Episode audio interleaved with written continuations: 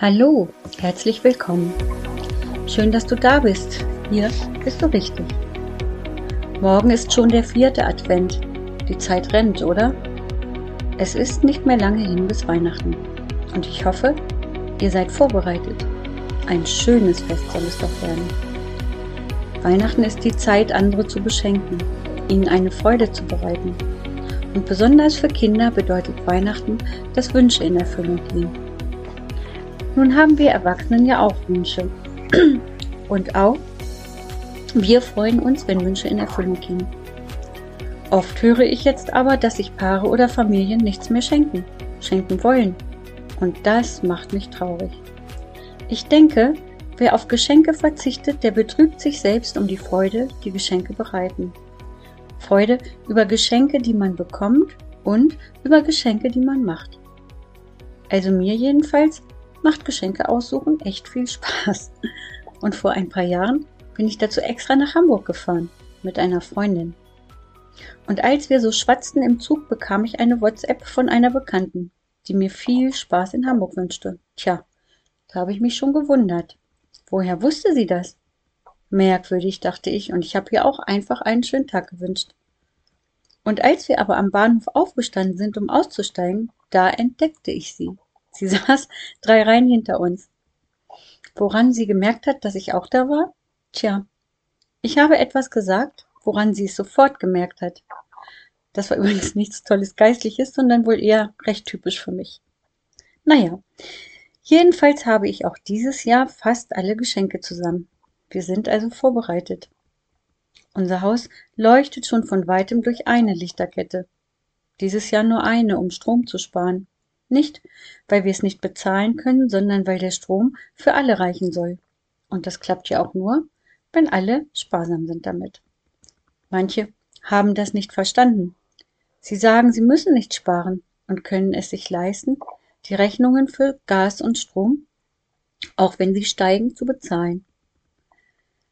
Sie übersehen dabei, dass sie nicht privilegiert sind, sondern einfach unfair und egoistisch handeln. Denn Ressourcen sind zurzeit endlich und es reicht vielleicht nicht für alle. Also sparen wir, damit es für alle reicht. Das ist der Grund. Zurück zu Weihnachten. Bald schon steht drinnen ein Weihnachtsbaum. Wahrscheinlich wird es dieses Jahr wie jedes Jahr sein.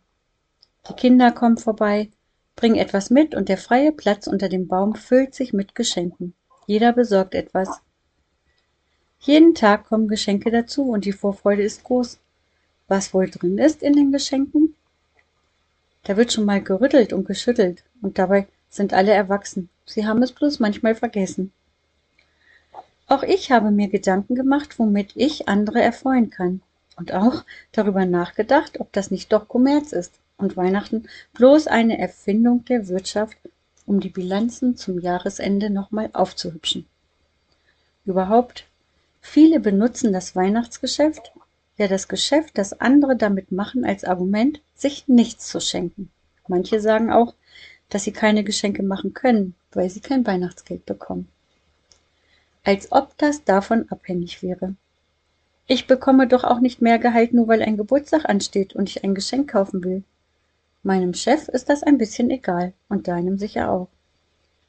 Ich denke, Schenken ist wie Opfern. Man gibt, was man gern behalten würde, um anderen eine Freude zu machen. Aber Geld weg oder auszugeben scheint echt schwer zu sein für manche. Naja, ich habe das Problem nicht, obwohl ich schon wirklich genau überlege, wofür ich es ausgebe. Wusstest du eigentlich, dass Schenken biblisch ist? Schenken wird immer wieder erwähnt. Schon im Alten Testament. Menschen schenken Gott ihre erste Ernte oder ihr erstgeborenes Vieh. Aber auch zwischen den Menschen hat Schenken einen hohen Stellenwert. Kinder freuen sich das ganze Jahr drauf. Auf Weihnachten. Kleiner Tipp. Rechne nicht mit einem Gegengeschenk, wenn du jemanden beschenkst. In Jesus Sirach 20, Vers 14 steht nämlich, das Geschenk des Narren wird dir nichts nützen und auch nicht das eines Neiders, weil er etwas dafür erwartet. Denn mit einem Auge gibt er und mit sieben Augen sieht er, was er dafür bekommt. Tja, die ersten Weihnachtsgeschenke brachten übrigens die drei Weisen aus dem Morgenland in den Stall, wo Jesus geboren wurde. Denn dort wartete das allergrößte Weihnachtsgeschenk. Jesus Christus, der Sohn Gottes. Gott selber hat ihn uns geschenkt, damit der Weg zu ihm wieder frei wird und wir alle gerettet werden. Ohne Eigennutz, allein aus Liebe zu uns Menschen. Und auch Jesus hat Menschen beschenkt, zum Beispiel mit Gesundheit, denn er hat Kranke geheilt und ich weiß, das macht er auch heute noch. Er versorgt, denk mal an die Speisung der 5000 mit ein paar Fischen und Broten. Und er hat Lazarus neues Leben geschenkt, als er ihn von den Toten auferweckt hat. Das sind und waren spektakuläre Dinge, die jeder sieht. Na toll, denkst du.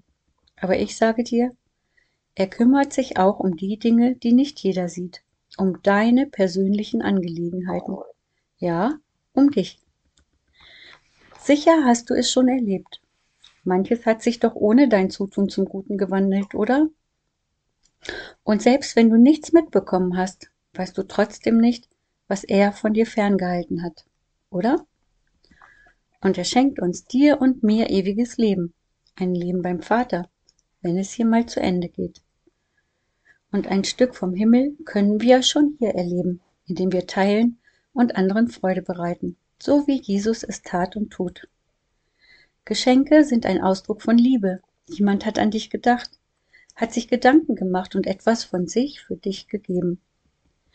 Das muss auch nichts Materielles sein, wenn du knapp bei Kasse bist. Es kann auch Zeit sein, ein freundliches Wort, eine hilfreiche Geste, ein Gutschein für ein Frühstück zu Hause. Auch Freundschaft und sich Zeit nehmen für jemand kann ein Geschenk sein, ein unverdientes Geschenk. Ich wiederhole es häufig, weil es stimmt. Gott handelt durch Menschen. Und wenn Gott dir aufs Herz legt, jemanden zu beschenken, dann tu es auch. Es zeigt demjenigen und auch dir, Gott hat euch nicht vergessen. Also sei kein Geschenkemuffel. Du bist doch hier, weil du ein Geschenk von Jesus bekommen hast. Das wichtigste Geschenk in deinem Leben. Ihn hast du bekommen, unverdient. Seine Gnade, Güte und Barmherzigkeit. Seinen Werkzeugkoffer, Umstände siegreich zu bestehen. Jesus macht dein Leben reicher und besser. Jeden Tag tritt er für dich ein. Er verteidigt dich und beschenkt dich. Gute Dinge in deinem Leben passieren nicht, weil du toll bist, sondern weil Jesus toll ist. Und glaub mir, er hat viel von dir ferngehalten, vergiss das nicht. Und noch einmal wird Jesus als Geschenk wiederkommen, als unverdientes Geschenk. Wieder wird er uns beschenken, uns retten aus einer Welt, die nicht mehr lebenswert sein wird. So steht es in der Offenbarung. Erleben wir nicht gerade einen Vorgeschmack darauf? Noch vor ein paar Jahren war es undenkbar, wie schnell sich alles um uns herum verändern kann. Und deshalb wollen wir uns erinnern an sein Geschenk, Jesus, den Sohn, der uns die Ewigkeit schenkt. Unser Leben, dein und mein Leben muss hier nicht enden. Denn auf entschiedene Christen, auf dich und auf mich wartet die Ewigkeit, wenn wir uns für ein Leben mit ihm entschieden haben. Deshalb wollen und sollen wir uns daran erinnern. Weihnachten ist sein Geburtstag. Geschenke gehören doch dazu, oder? Zum Geburtstag? Denn du hast ja auch eins bekommen. Deins. Du musst es nur auspacken. Gerne möchte ich beten und ich lade dich ein, mitzubeten. Sprich mir einfach nach. Lieber Herr Jesus, danke, dass du uns erinnerst daran, dass Advent die Zeit der Freude ist eine Zeit des Wartens auf dich. Deinen Geburtstag feiern wir. Weihnachten, ein Fest der Freude.